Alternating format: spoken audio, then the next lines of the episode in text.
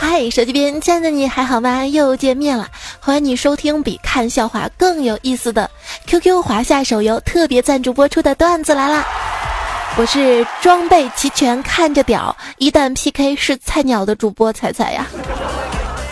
那天在游戏里看到有群人在打架，有一个我方队友要被打残血了，我赶紧劝架呀，我说了一句：“都别打了，大家都是华夏子孙，给我华夏一个面子。”啊，然后，然后我就 game over 了。我说错了还不行吗？中华五千年文明源远流长。话说当年皇帝炎帝跟蚩尤约好一起打游戏，最终组队嘛，因为没决定好谁当队长而打了起来。老子不把你打成桃花朵朵开，你就不知道花儿为什么这样红啊！打人别打脸呀。那打成菊花朵朵开好了。当年炎帝没有打过蚩尤，这个故事说明了什么呢？说明了奶妈是打不过大龙的。那为什么蚩尤这么厉害，跟皇帝打架却输了呢？可见打架的时候带一个奶妈辅助是多么的重要，论团战的重要性。因为炎黄部落打败了很多战五渣的部落，那些部落的动物图腾的一部分呢，就纷纷添加到了蛇图腾，组成了龙。所以谁能想到，貌不惊人的我，竟然是龙的传人？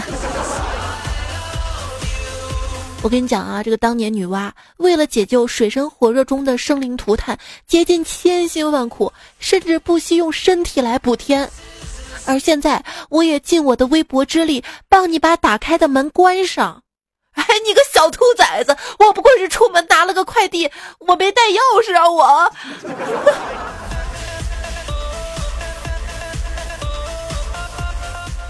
你说你对我的爱固若磐石，就像天与地永不分离，结果盘古把天地给劈开了。你说你对我的爱已经突破了天界，结果女娲把天给补上了。你说你要跟我海枯石烂。结果精卫把海给填了，我不跟你玩了，我去玩我的 QQ 华夏手游去了。游戏输了，花几块钱就可以重开；女朋友没了，游戏就可以一直玩下去了吗？去同学家里玩，发现他收集了很多陶瓷罐子，我不禁感慨啊，哇，原来你是陶瓷玩家。他说不，你打开看看，其实我是。骨灰级玩家，谁能想到最早制作粘土手办的骨灰级玩家，他是是女娲呀？不是传说女娲是人头蛇身嘛？当时我就脑补，既然是人头蛇身，那她哪来的手去捏这些泥人呢？女娲一边捏土一边呵呵 一边笑，盘古见了问她怎么了？女娲说：“呵 呵做人呢，最重要的是开心，呵呵没毛病。很多人都祝福，希望你有一个好的心情，但是事实上，能带给你好心情的却没有几个人呐。所以你们要珍惜，我知道吗？如果心情不好的话，可以去洗衣服。”把衣服丢到洗衣机里，打开开关，然后面无表情的说一句：“你可以滚了。”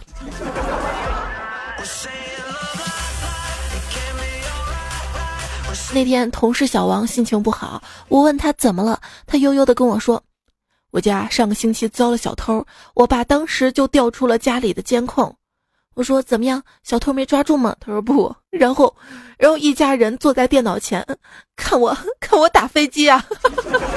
原谅我不厚道的笑了。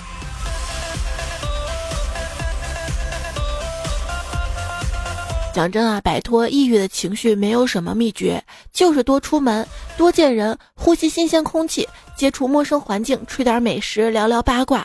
而最有效的机制就是事先约好朋友，把日程排得满满当当。一旦约好了地点时间，哪怕那天突然你情绪很差，也不得不去，毕竟担心放鸽子伤害友谊。我就是坚持这个方法，坚持了三个月，现在一个朋友都没有了。这个天气不好，宅在家；天气好，心情美美的宅在家。宅怎么了？只要不在意别人的眼光，你会发现原来心情可以如此舒畅；只要敢于拒绝别人，你会发现原来事情可以如此简单；只要舍弃掉塑料情谊，你会发现生活原来如此清静，快乐如此一求。我欣喜的把我发现告诉了我的朋友，呃，我的朋友呢？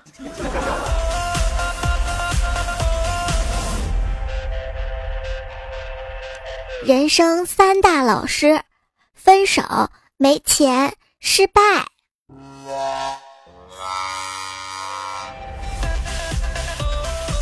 从前啊，有个地方，它的漕运特别特别乱，于是新上任了一位河道总督，他姓赶，他规定啊，要做漕运，必须要到县里拿到一张通行证，就是一个精致的小木牌。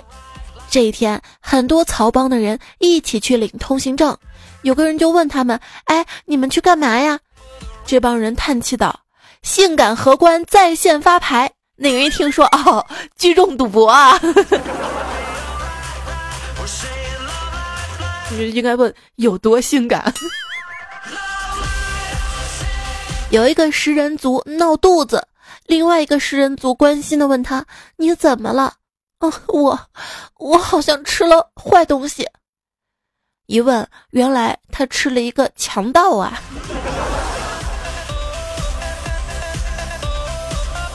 擎天柱被打伤之后无法变形，每每提及此事，他都伤心到变形啊！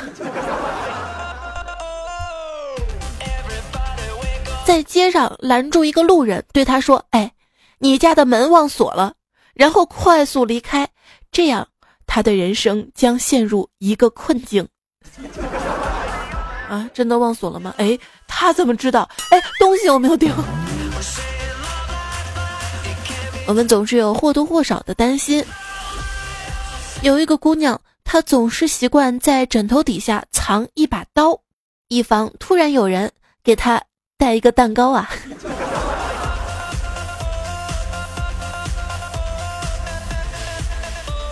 每一个悲剧的诞生都有一个喜剧的开场，所以大家才会说：“祝你生日快乐！”你羡慕别人光鲜的生活，是因为你不知道别人付出了什么代价。等你知道之后，你就不羡慕了，而是非常羡慕，因为别人也没付出什么，就是运气特别好啊。有的人一辈子运气都特别顺，他上辈子一定是。一定是天然气管道啊！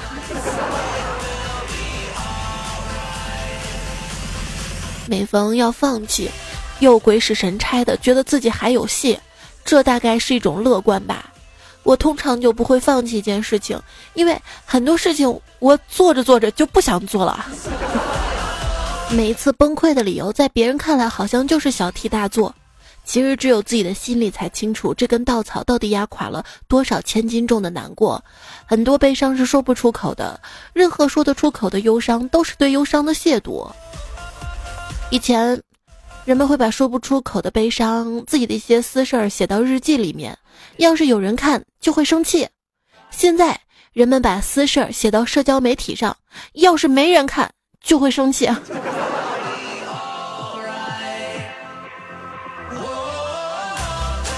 形容一个人特别伤心的句子，他难过的一整天都没有碰手机呀。亲爱的，我感觉我的睫毛在溺水。不要哭，试图用做眼保健操的方式逼回眼泪。试图用舔掉生命线的方式来自杀。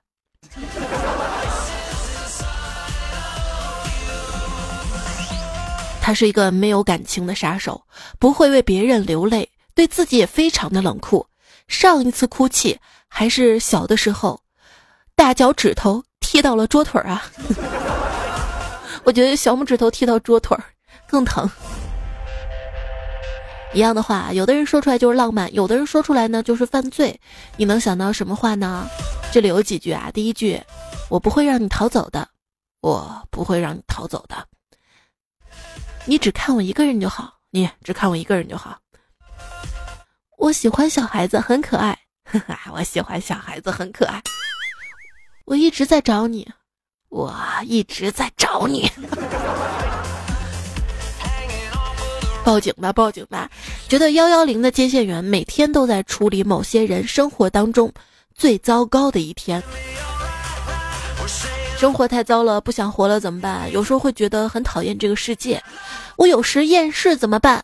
有实验室你就做实验呗。有人说啦，应该开一个哭吧，一个小房间一个小房间的，里面有悲剧电影，可以看也可以不看，放着毛巾、眼药水、手纸，房间全部隔音，微信付账自动开门，谁也不知道谁来过，客人进去可以痛痛快快哭一场，擦干眼泪出来，继续坚强生活。怎么可能不知道你来过呢？啊，你这个地方地址，这个道路有监控吧？我觉得当你想哭的时候，把自己关到厕所就好了。各位。谁在厕所里面哭过呢？我经常在马桶马桶上面哭，我觉得这样有个好处啊，就是坐着嘛不累，还有就是有有有卫生纸嘛，可以擦眼泪。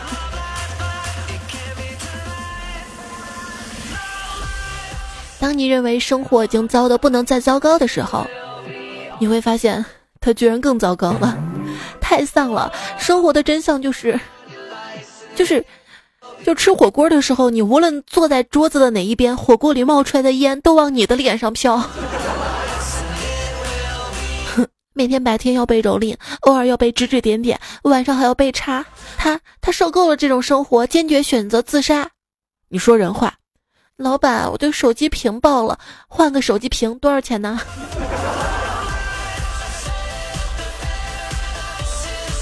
抑郁，想办法调节自己。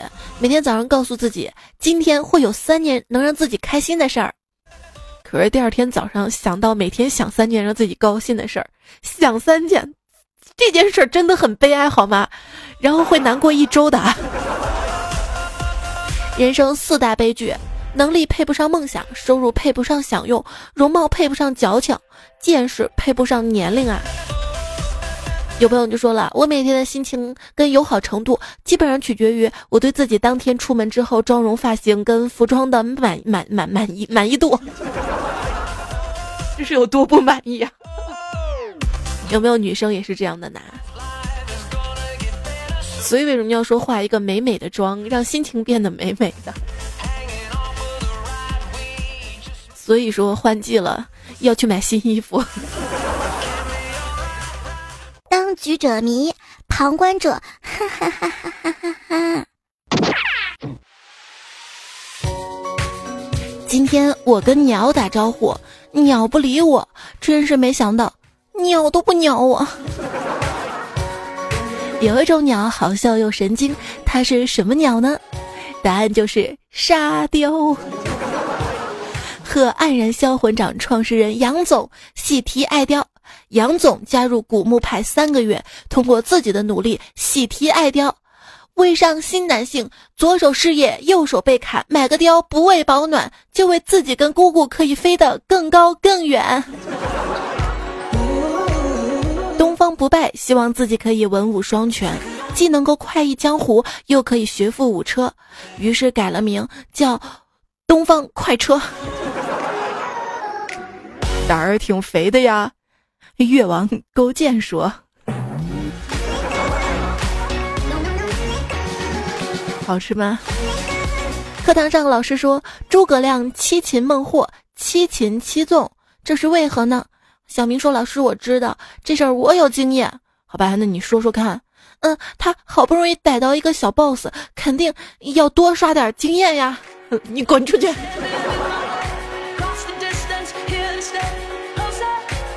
爸爸，我想知道精卫填海是什么意思。孩子啊，据我所知，这是一个有名的历史故事。顾名思义，精卫呃就是汪精卫嘛，呃填海就是把东西丢到海里嘛。汪精卫是什么人呢？他是一个大汉奸，投靠日本鬼子，干了很多祸国殃民的坏事，人们痛恨他，就把他抓起来抛到海里喂鱼去了。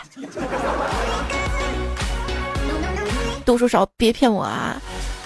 要我说，从前有一只鸟，它叫精卫。有一年，孙悟空推翻了太上老君的炼丹炉，致使人间热得生灵涂炭，大海将近枯竭。精卫为了弄点海水制淡水喝，各种捡小石头扔到大海里，被填入小石头的大海水位升高，就这样他没有渴死。就是因为当年精卫为了填海，什么东西都往水里丢，什么东西都往水里丢。你看看，后来。后来的河神，什么斧子都能捞上来。有一天，我的铁斧子掉到了河里，不一会儿，河神拿了一把金斧子、一把银斧子、一把铁斧子来到我面前，问：“哪一把是你的呀？”我告诉他：“是是铁斧子。”于是河神说：“真是一个诚实的小孩，这个金斧子给你吧。”于是我靠着金斧子的浮力。在河里学会了游泳。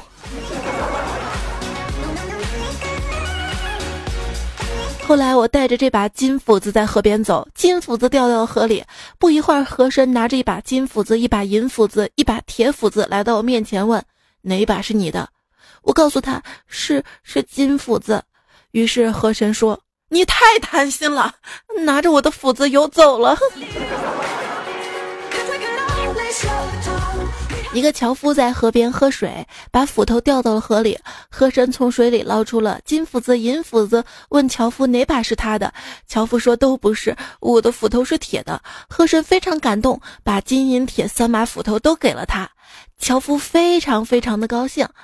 第二天，樵夫把他的老婆带到了河边，嘣一把推了下去，结果水里冒出了一句话：“哎。”不就是捞把斧头吗？还送什么礼呀？然后他的老婆再也没有上来啊。从前有一只乌鸦，它口渴了，到处找水喝。它飞呀飞呀飞呀飞呀，终于嘚儿看到一个小瓶子，瓶子里面有水，可是水不多，瓶口又小，喝不到水怎么办呢？突然，他发现旁边有许多小石子儿，于是灵机一动，跟精卫填海去了。要我我也去啊，因为精卫漂亮啊！谁能想到，在 QQ 华夏手游里的精卫就是神农公主，十五六岁，特别善良可爱的一个小姑娘。我当年，我当年也十四岁那年。我抓住了一只蝉，并以为抓住了整个夏天，没想到蝉说：“说不上恨，别纠缠，别装作感叹。”说不上恨，别纠缠，别装作感叹。浩瀚星空一声长啸，华夏红火远。天天。话说老王去农村淘古董，买了个十碾回来，老婆骂他：“你乱买。”他说：“十碾值钱。”老婆上去就一巴掌：“咋的了？我不认识你，你不属于我。”十年之前，我不认识你，你不属于我，我们还是 有一只小蚂蚁走在路上，突然迷路了。这个时候刚好来了另外一只蚂蚁，于是他就欢快地跑过去问：“你你都如何回蚁窝？”另外一只蚂蚁一脸疑惑地看着他说：“带带着笑，或是很沉默。”你都如何回忆我？带着笑，或是很沉默。这些年来，这些年来，这么多年了。一直不知道是光良给的勇气比较勇敢，还是梁静茹给的勇气比较勇敢，也不知道李心洁的自由比较自由，还是张震岳的自由比较自由啊。但是我知道凤凰传奇是 QQ 华夏手游的玩家，更是代言人，感觉凤凰传奇做代言人非常合适啊，都是民族风，而且都特别流行嘛。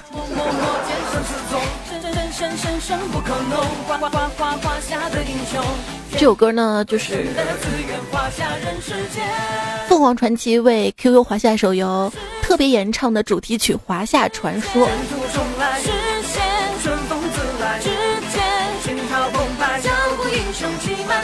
兄弟卷土重来，江湖义气充满天。好想加入呀！我就想知道，如果我玩 QQ 华夏手游，能遇到凤凰传奇不？我妈说，凤凰传奇之所以这么传奇，被广为接受，就是因为鸾凤和谐，各入各的角色。男人憋住了不抢戏，女人在月亮之上勇敢的表达自己。结果我爸说：“得了吧，就是你妈在 KTV 唱歌换不过气来的时候，我又又又又又两下，他就又能接着唱了。”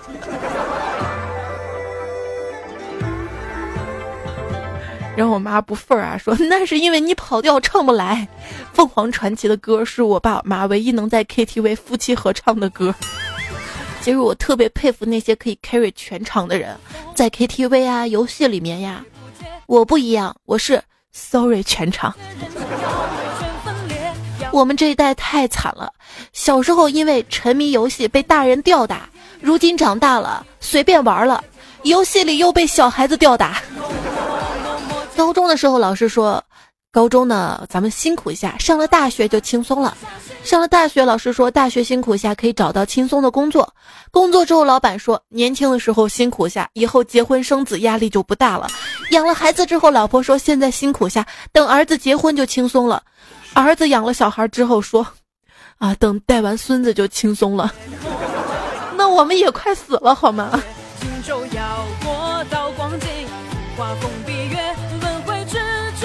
丈夫一边看电视一边跟老婆闲聊，哎，为什么我总感觉时间过得飞快呢？他老婆说：“这个就跟你看电视剧的习惯有关。”哦，对啊，你看见不喜欢的角色就会快进，上帝看到你也是一样的呀。嗯。有人就问了：“那我们屌丝怎样才能逆袭呢？”神回复：“怎么才能在一个游戏的老区里面？”不充钱不开挂上排行榜呢？嗯，那好吧，我们玩新上线的游戏吧。QQ 华夏手游。不听老人言，开心在眼前。那天，儿子跟老爸说：“老爸，把你的私房钱给我五十，我要买零食。”滚，没有。爸爸，你不给后果很严重的。我没有零花钱买零食，就会心情不好，心情不好就无心学习，无心学习就会考不好，考不好老妈就会打我，老妈打我就会问我为什么没考好，我挨打就会把你你藏私房钱的事儿说出来。哼！哎，儿子别这样，给给给，这五十块钱拿去花啊。这朋友都说了，我到现在都记得，我高一的时候偷偷拿了我妈两百块钱出门玩，回家之后被我妈逼问：“你是不是偷了我的钱？”然后我就承认了嘛。那被我妈一顿臭骂，骂了几个钟头，最后说了一句：“你你偷拿一两百就算了，你偷我两千，我去两千，我只拿了两百好吗？”后来才知道，我爸偷拿了我妈两千，脏话。我的钱包里鼓鼓的。可是里面装满了欠条，我的内心很充实，里面却装满了失望啊！下班回到家，发现老公跟儿子把家里弄得一团糟，我特别生气啊！我说：“你们两个太不像话了，气死我了！” 生气就好，生气就好。哎，你是不是找抽啊？亲爱的，你记得吗？老中医说说你脾虚，需要补补气，现在有气了吧？滚！凭空出现一团气，不是厉鬼就是屁，关你屁事儿！要委婉点说，怎么说呢？你你忙你的。男人的三大悲哀：一是干着不喜欢的工作，二是睡着没感觉的女人，三是对前面两条已经麻木了。女人三大悲哀：一是有着潘金莲的淫荡，却没有潘金莲的长相；二是嫁给了武大郎，却没有遇到西门庆；三是对前面两条一直不甘心的。有一个姑娘，她有一些任性，她还有一些嚣张，就只有这两样，其他就没了，惨。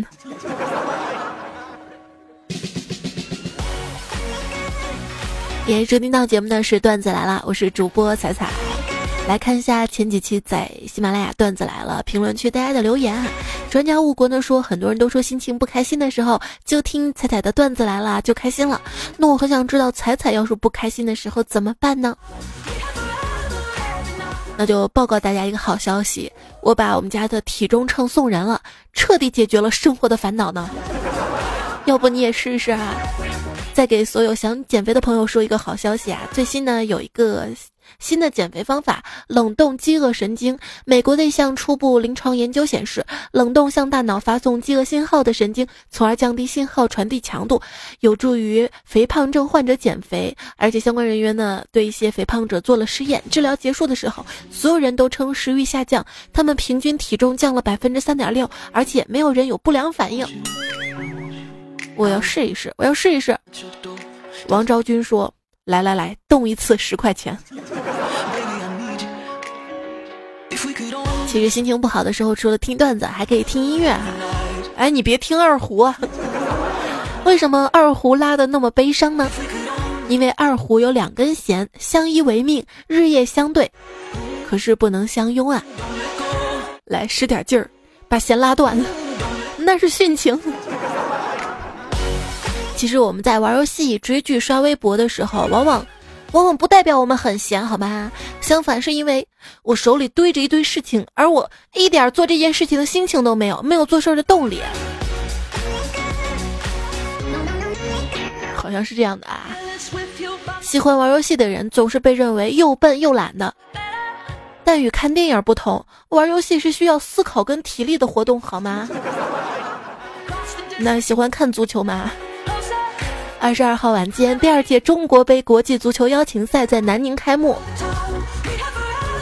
在揭幕战当中呢，中国队以零比六败给了威尔士队。海内存知己，天天涯，六比零。中国杯存在的意义就是告诉国内观众，连威尔士都没有进世界杯，你们就不要骂国足了好吗？只差六分。嗯，两个三分就能追平了。谁说国足不努力？我觉得把乒乓球推广成世界第一运动的难度远小于中国队踢进世界杯，何必呢？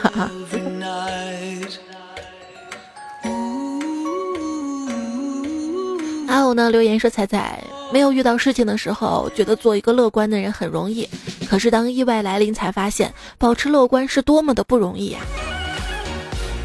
对啊，对啊，所以。所以说还是要努力，努力收获一些东西，越多越好。在倒霉的时候，就可以抱着他们，安慰的说：“好事儿不能让你都占了。”这样安慰自己就非常的管用啦。宋小天留言说：“我觉得我很幸福，为什么幸福？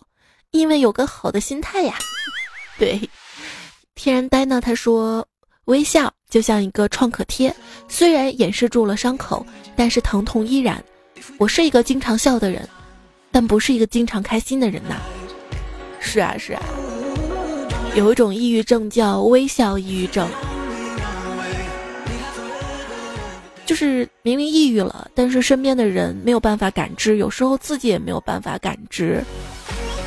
跟普通的抑郁症不同的是，普通的抑郁症呢，他们可能会每天躺在床上很丧很丧，而且丧失了与人交往的能力。而微笑抑郁症呢，拥有比较好的社会功能，甚至令人误认为社交能力比比普通人还要好。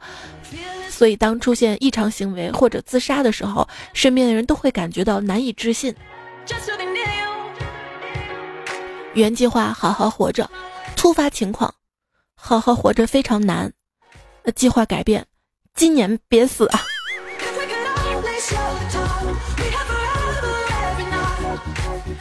薄荷紫苏说：“在公司我对老板陪笑，在家对媳妇儿陪笑，逢年过节对亲戚们陪笑。现在我变成了一个积极乐观的人了。要真的开心，要像要像海绵宝宝一样活着，整天没头没脑的大笑，用快乐去烦死那些讨厌的人。形容笑声动听叫银铃般的笑声，形容笑声毒辣叫。”马兜铃般的笑声。你要珍惜那些你看到就忍不住微笑的人。哎，你是说老板吗？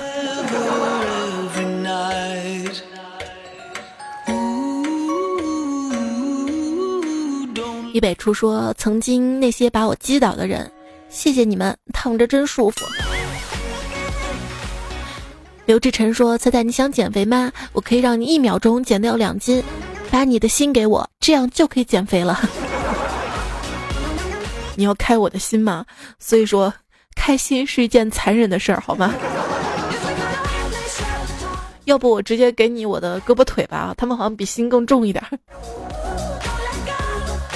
不，给你，我就变成没心没肺的人了。哎，那样好像就开心了。哎。”关关路说：“彩彩其实可以这里跌倒那里爬起来的。上次走了一个下坡，跌了，滚了好几圈儿。”狂草怪才说：“爬山的时候在半山腰跌倒，在医院爬起来呀。”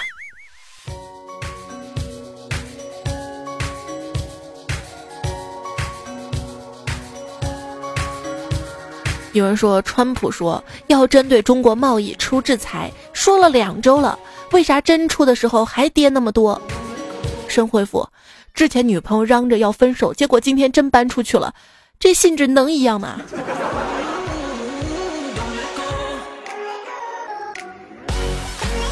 老志伟说：“踩踩圈粉不用撩，段子一讲全中招。”我觉得吧，我不行的，就活到这把年纪，还不如一件毛衣会放电呢。王小芝说：“一直在说包包，我就生产包包的，而且我还在干活，好烦呐！我终于知道我们的包包都销到哪儿去了。对，说是你手里提的那些什么名牌奢侈品包包，百分之八十都来自于广州哈。”西日深蓝说：“饿到半夜想到奶茶泡面太正常了，因为都是高热量嘛，很容易填饱肚子并产生幸福感的东西。”嗯，我想到的是猪肉白菜大包子。还说，据心理学家分析，由于男人是猎手进化而来的，这就是男人逛街买东西的时候，他们的视线需要在人群与商品之间不断的进行 Z 字的穿梭，才有可能成功买到心仪的东西。这个过程会让他们极其不适，而且越来越烦。而女人的视野比较宽广，所以在人潮涌动的环境里买东西并不是一件难事儿。不啊，我想要的东西我会一直盯着。千羽灵说：“看来我是男生了，不买的不看，买不起的不看，不买东西不想出门，不买也可以看看嘛。”我说的是网购，也是不出门啊。西楼小仙女说：“喜怒无常的天气让我每天晚上都在思考第二天应该穿什么衣服呀。”是还是夏天好哈，不用怎么思考，明天换一件 T 恤。冬天也是哈，棉袄就那么两件儿，不穿这件就是那一件儿。为什么就两件呢？太贵了呀，还要买多少件啊？买多了衣柜都放不下好吗？还得为了衣服买个大衣柜，为了衣柜买个大房子，想想都好烦。木叶花开说，前两天收拾衣橱，老公看到衣橱里挂的都是我的衣服，他说：“你看你衣服那么多，我都没几件。”我指着衣服说。你看，这是我二十岁时候买的，这是拍婚纱照的时候买的，这是结婚时买的，这是前两年买的。跟你结婚这么多年，冬天就买了几件衣服，还要说我老公说嗯嗯，等冬天了你买。我偷偷笑了，把不穿的衣服给闺蜜，还真的是一个好办法呀。那闺蜜不穿的衣服呢？练你一生厮守说，彩彩说要找女朋友，找一个宅的省钱，但是彩彩。几百上千的塑料粘土假人手办，了解一下。那最早制作粘土手办的玩家女娲的 QQ 华夏手游，了解一下。露露哥说，第一次跟彩彩互动，好兴奋呐！弟弟叫我去网吧，要不是我左手死拉着右手不放，我真想一巴掌把弟弟踢出去。自从听了彩彩段子，我早就改邪归正了，不去网吧。嗯，这样彩彩姐才会喜欢我的。对，要去，除非去网吧下载段子或者写论文啊。最近网上有一篇新闻嘛，就说现在网吧都变成清流了，都在学习哈。有人说脑子里过了一遍思路，就以为论文已经写完了，这种幻觉令我很快乐。夏末将至说最近忙着毕业论文，考老师心力交瘁呀。嗯，考老师是怎么回事？考试吗？答错了吧？手癌了吧？经常读留言，看到很多段友留言打错字儿，然后我就靠猜的，所以有时候我打错字儿，你们也猜一下嘛，不难的好吗？最近如果如果可以的话，糗事播报我做一期手挨党的糗事，好不好？他说希望彩彩可以一直坚持下去，不要离开我。你若不离不弃，我便生死相依。周一说可以追剧一晚上，只要你可以按时交上论文，你可以有丰富的夜生活，这样第二天你还精神饱满的做好本职工作。放纵究竟不是错，取决于能不能为你的放纵负责。还是那句话，没有自制力的人不足以谈人生。那些考研前每天去图书馆学习都要拍照发朋友圈的同学，我发现他们考研成绩出来好几天了，朋友圈还没有更新啊。布谷鸟说：“能告诉我是谁说过的？知识不够，颜值来凑。又谁说的？知识可以弥补颜值？猜猜，你可坑死我了都！我怎么坑你了？说明他们是互补的嘛？啊？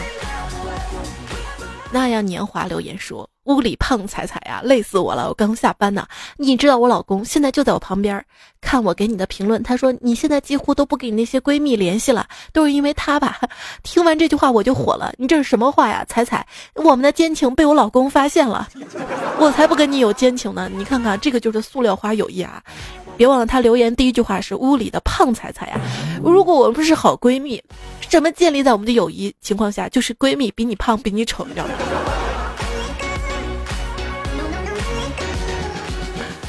没有没有关系好不在乎是吧？要不咱出来溜溜谁胖？我不忿儿，你知道吗？斯文说：“谢谢彩彩，上班坐班车，每天都有女同事刚刚结婚，每天在班车上巴拉巴拉。结婚之后，老公怎么怎么样，婆婆怎么怎么不好，那老公七大姑八大姨怎么怎么，一车的人都听他一个人发牢骚。每天坐车都听彩彩节目，感觉世界瞬间安静了。其实你也可以听一听嘛。”这样人家说八卦的时候，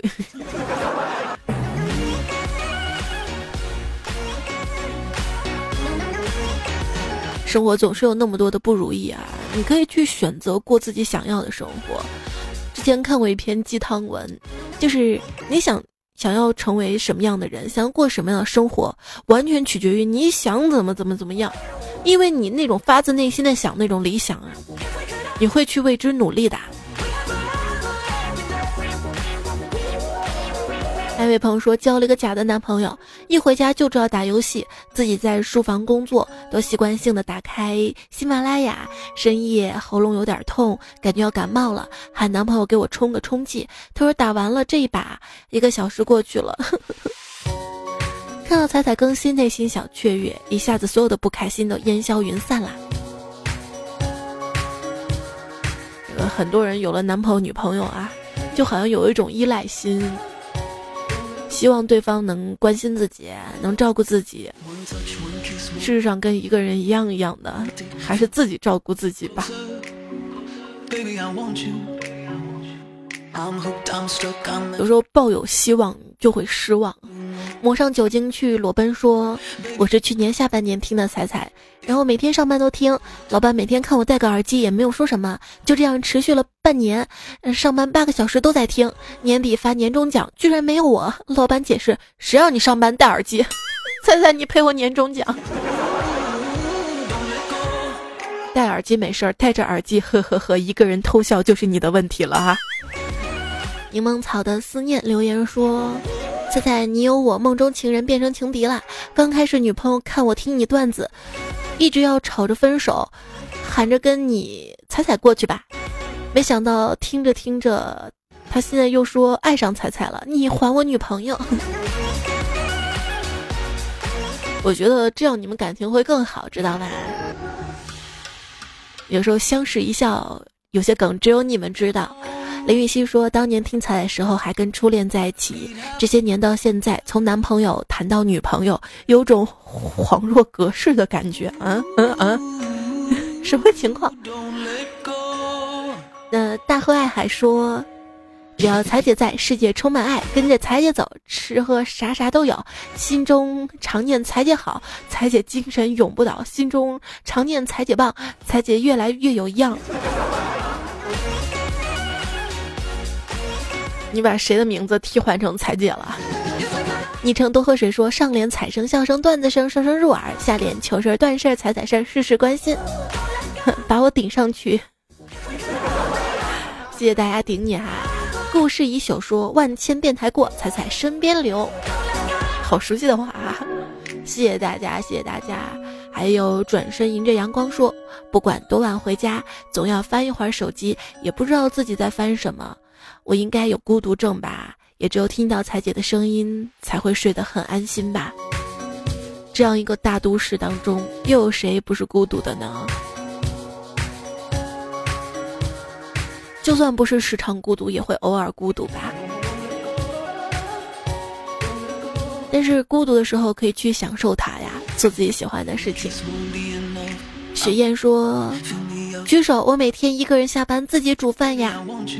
要不你多煮一份给我，或者找我们段友去你家蹭饭。”还有昵称彩彩，还有什么名能起说？昨天我经历了沈阳，早上玩雪，中午玩水，晚上和泥，晚上玩冰。Nike 五八说，二零一五毕业到上海，第一次听到你，无数个夜晚带给我们的不只是快乐跟幸福，更是重拾对生活的信心，洗去一天奔波的倦容，然后安心的等待明天。哇，你让我好安慰啊！虽然很多段子丧丧丧的，但是我们是乐观的，对不对？亚米呢说，在这个开满鲜花的季节里，我鼓起勇气对你说：“猜猜起来吃泡面了。”你给我泡好了是吧？辛苦啦。B C L 说：“你无意中说到我心里的痛处了。我跟你是一个区的，因为雾霾生活造成了后遗症，不得不远离家乡，远离父母。从此，西安这座城市只在梦中，真心的期盼变好的一天，可以让我的孩子回去看看妈妈的故乡之地啊。”说的没错哈，现在很多城市嘛都在抢人才啊，连北京也开始加入到了抢人大战。曾经北京户口是多么多么的难加入哈，现在也开始拉人头了。其实我觉得这些城市拉人头，与其拉人头，不如不如把空气治理好。我们就算没有户口，也愿意留在那儿的。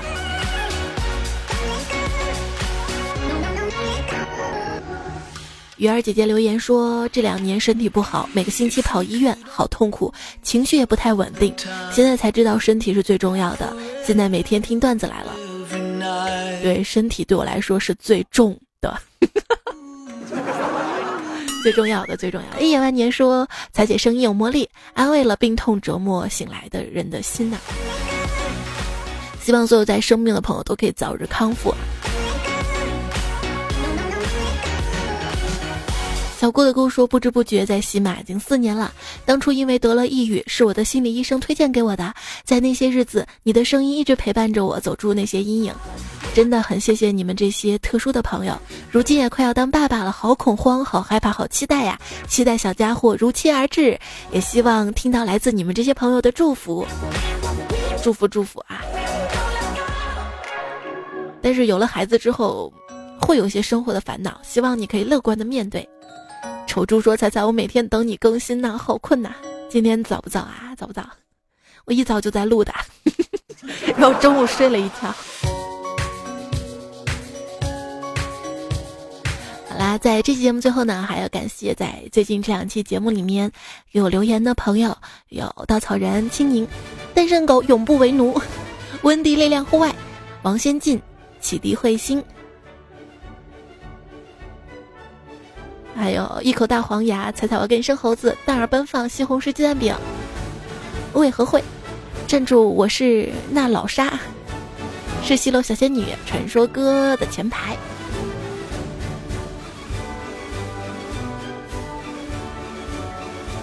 最后要跟你说晚安了，其实晚安不是真的要睡了，而是想进入一个人熬夜不被打扰的状态。有的人想进入熬夜不被打扰的状态，有的人又觉得自己孤独。其实我们只是想想做自己想做的事情，对吧？这个世界上有百分之五十的烦恼，都是可以通过好好睡一觉解决的。至于剩下的百分之五十，睡醒了再去想呗。永远不要发愁，十年后，现在所有的烦恼啊、痛苦啊，都只是下酒菜。如果你觉得自己毫无价值，只要记住你的消化系统中还有大量的细菌，它指望着你活呢。好了，要开心哦！不开心的时候，那就玩 QQ 华夏手游散散心吧。感谢 QQ 华夏手游对本期节目的支持赞助，谢谢所有好朋友们的聆听。我说了嘛，难过的时候可以听歌，是不是？就比如说这首歌啊，你听着听着就很开心。这会儿不是高潮啊，高潮应该是郭德纲，郭德纲，郭德纲，郭德纲。你可以试一下哈。拉德斯基进行曲，对。这期段子跟上期段子来了的段子的原作者改编自他们的原创，油泼辣子 K 企鹅香香长小表扎神吐槽这只兔子叫 Doki，芦苇专攻纳兰无极四雨的心，我家一眼英式美名小百科孙白发大哥王振华尹教授两色不顶盖破斥 No Pin Waste 丘比特薄暮冰轮诺伊。意境夜行燕公子，徐祥云每天很开心，带头跟他的朋友。郭德郭德纲，郭德郭德纲，是不是？是不是？好啦，结束了哈，下期段子来了，我们再会啦，拜拜。